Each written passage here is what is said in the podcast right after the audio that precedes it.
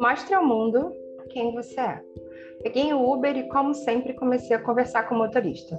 Eu gosto de saber o que ele fazia antes de se tornar motorista de aplicativo e se a nova profissão começou antes ou depois da pandemia. E assim eu conheço engenheiros, professoras, farmacêuticos, administradoras e por aí vai.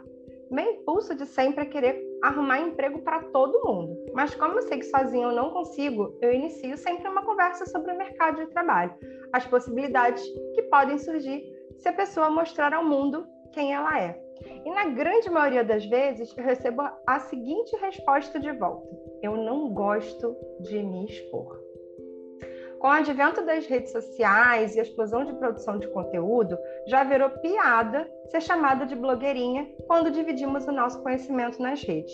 Eu ouvi isso em 2019, quando um colega de trabalho resolveu dar um print numa postagem que eu fiz de uma palestra que eu ia dar numa universidade e jogou lá num grupo da empresa com a seguinte pergunta: quem ela pensa que é? Muitos saíram em minha defesa e hoje eu penso como eu me senti com aquela notícia. Não era sobre mim, era sobre ele. A vida seguiu, meus boletos foram pagos independente da opinião alheia. Quando a gente é criança, a gente não tem muita vergonha. Construímos castelos de Lego, vestimos fantasias para o supermercado, dançamos nas festas, cantamos músicas sem medo da nossa voz. Mas em algum momento vem aquela tia chata e diz assim: você é muito exibida, senta aqui quietinha, se comporta. E você entende que o certo é não chamar atenção.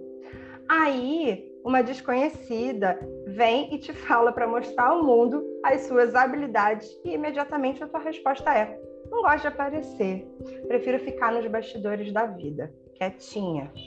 Acontece que a vida é sua. Não dá para deixar alguém assumir o volante do seu carro e ficar ali no banco do passageiro, porque você sempre vai depender do motorista para conduzir o seu destino e escolher o melhor caminho para você. Ou, se você é um motorista, mas sem autonomia nenhuma para escolher o seu destino, você vai estar no piloto automático. Tias chatas vão surgir pelo caminho, pode ter certeza. Mas a grande questão é que ela tem tanto medo de brilhar que ela não permite que as pessoas ao redor dela brilhem também. E aí ela tenta, para o seu bem, apagar o seu brilho. Mas é uma escolha sua, se você vai permitir ou não. Eu te convido a olhar para trás, escrever um texto sobre a sua trajetória profissional, olhar para tudo que você já fez até aqui, como foi a escolha de cada etapa, quem estava ao seu lado, como você se sentiu e se você sentiu orgulho de onde você chegou. E mesmo que hoje você não esteja no emprego dos seus sonhos, no trabalho que você gostaria, o que que você poderia fazer se assumisse a direção da sua vida? O mundo não tem braços e pernas a não ser o seu. Eu amo essa frase, está lá no livro Um Curso em Milagres. Então, ocupe o lugar de motorista e vire a chave para ligar o motor. Pode ser que antes de engatar a marcha, seu coração acelere, dá um nervosinho, mas tira o pé da embreagem, pisa no, no acelerador suavemente. Aos poucos, você vai mudando de marcha e vai dirigindo na estrada que você escolheu. E aí você vai perceber quem está no comando agora é você. É a sua vida, a sua escolha e existem diversos caminhos para seguir. Só não vale ligar o carro e continuar no estacionamento. O mundo precisa de você. Eu estou aqui esperando você chegar para tomarmos um café. Você vem?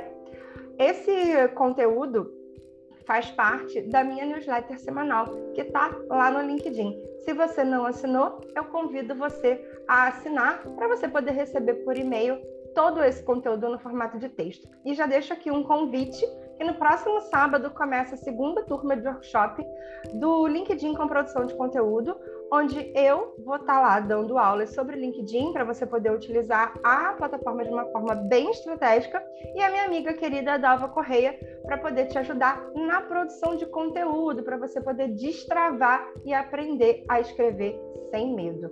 É isso, gente. Um bom dia para vocês, uma boa semana. Beijo no coração. Tchau, tchau.